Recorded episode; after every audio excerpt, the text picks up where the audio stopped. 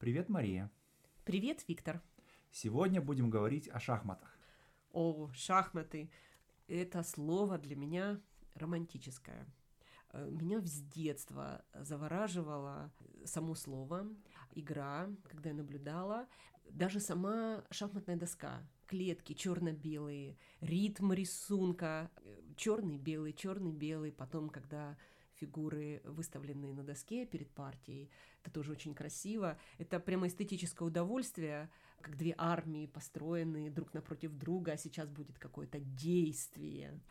Да, э, конечно, шахматы это такая игра, которая напоминает сражение, но также можно сказать, что шахматы воплощали в себе э, модель средневекового общества, потому что пешки — это такие солдаты, да, за ними стоят фигуры, и каждая из этих фигур отражает определенную социальную группу в средневековом обществе. Ну, наиболее очевидно это в случае с конями кони — это конница, то есть это рыцари, да. Угу. Кстати говоря, в английском кони называются рыцарями, угу. да. Дальше, например, можно упомянуть слонов, но надо сказать, что, опять же... Подожди, а вот мне кажется, что я помню, что другое название — слоны, то есть офицеры. Офицеры, да, но оно более такое старинное, если угодно, в русском языке. А вот в западноевропейских языках слоны называются епископами, то есть представителями церкви, да, то есть ну, священниками. Священники, да, да, высо- высокая да, должность. Да. Так, ну я знаю Тура. Тура, да, это более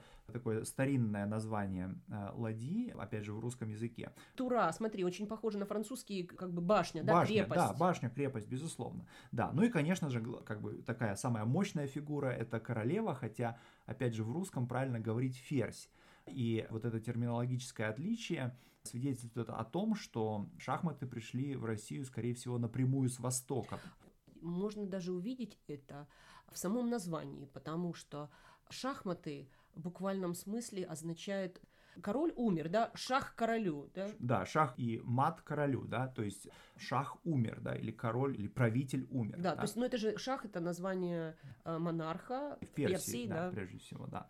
Скажи, пожалуйста, по поводу вот фигур, их же очень много, ты сейчас перечислил, у тебя есть любимая такая фигура, которую ты предпочитаешь? Ты знаешь, я люблю больше всего пешки. Почему? Потому что, как говорил а, знаменитый а, шахматист 18 столетия Филидор, пешки — это душа партии.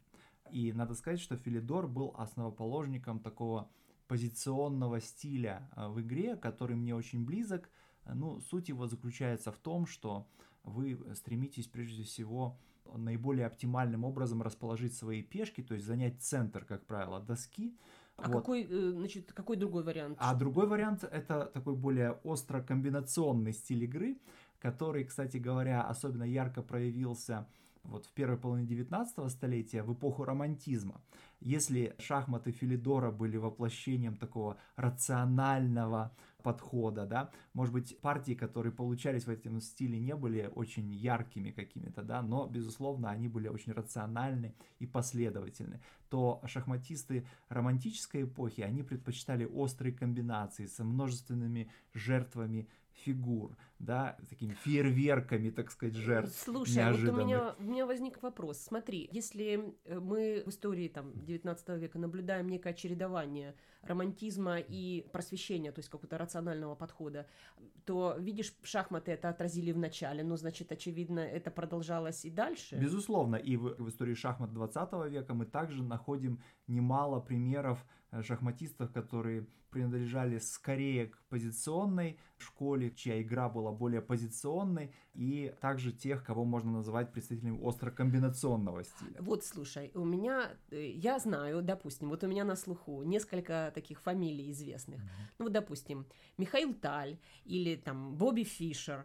Ты вот э, можешь как-то их классифицировать? Куда? Э, кто да. из них какого стиля? А, ну, дело в том, что, конечно же, Михаил Таль — это очень яркий представитель вот такого комбинационного стиля, чья игра характеризовалась множественными такими жертвами фигур, которые ошеломляли противника, которые выбивали его из колеи, и в результате Таль добивался многих таких ярких побед, но надо сказать, что по прошествии времени анализ этих партий часто выявлял, что многие из этих жертв были некорректными, то есть Просто у человека, его противника за доской не было возможности как бы так собраться и найти опровержение. Ну, то есть это жертвам. скорее вот была такая борьба, как ты говоришь, воль, да, или да. психологическая борьба, когда противник был ошеломлен неожиданностью да. хода. Да.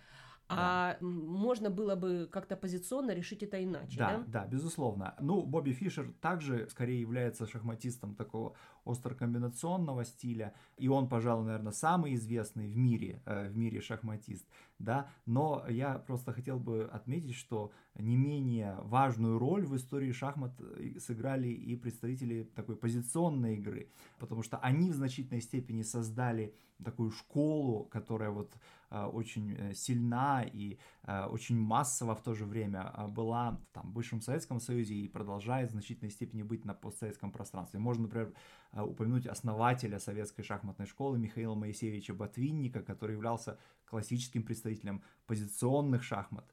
Ну и также можно в, в эту категорию, наверное, отнести Анатолия Карпова, который но опять же, конечно, надо вот это разделение э, на комбинационных, на комбинаторов и таких пози позиционных шахматистов, оно, конечно, от, отчасти условно, потому что шахматисты самого высокого уровня, они, конечно, в значительной степени универсальны, но в целом угу, можно угу. сказать, что Карпов также относится к позиционному. Слушай, ну я вот игры. на секунду еще хочу вернуться к Фишеру, ага. потому что, сколько я слышала о нем, это человек, который сделал очень много для шахмат. Какой-то вот он, с одной стороны, провокатор был, да, какая-то вот у него неординарная, не, у него какое-то неординарное поведение было. Mm а с другой стороны, этот человек продвигал, как бы вот рекламировал шахматы своим ярким поведением. Да. Ну, он был первым, пожалуй, из, э, и, может быть, даже до сих пор единственным из великих шахматистов, кто был также частью массовой культуры, да, вот он попал в массовую культуру, он стал узнаваемым, э, значит, за, пределы, за пределами шахматной, как бы, среды, и он в значительной степени способствовал тому, что гонорары за, в матчах за звание чемпиона мира, они сильно выросли, угу. да, и Э, как бы и в целом деньги в значительной степени пришли в шахматы, ну, на какой-то период, там, в 70-е, 80-е годы, тогда гонорар на, в матчах названия чемпиона мира были и миллион долларов, и более миллиона долларов, да, что было огромными деньгами. По Послушай, тем, это очень интересно, да. потому что вот мы говорили о том, что в 19 веке и в начале 20 века мы заметили вот это соответствие, да, что позиционный стиль более соответствует некому рационализму, mm-hmm. а потом, когда в обществе меняются uh-huh. какие-то настроения, то мы видим комбинационный стиль, который uh-huh. отражает нек- некий романтизм. Да. Как ты думаешь, а вот с точки зрения вот Фишера, да, если это 70-е, 80-е годы, холодная война, вот в каком, в каком смысле отражение популярности шахмат? Ну, конечно, противостояние Фишера и Спаскова и противостояние Фишера и Карпова, которое, к сожалению, не, не произошло, потому что Фишер отказался играть, э, это было противостояние двух систем.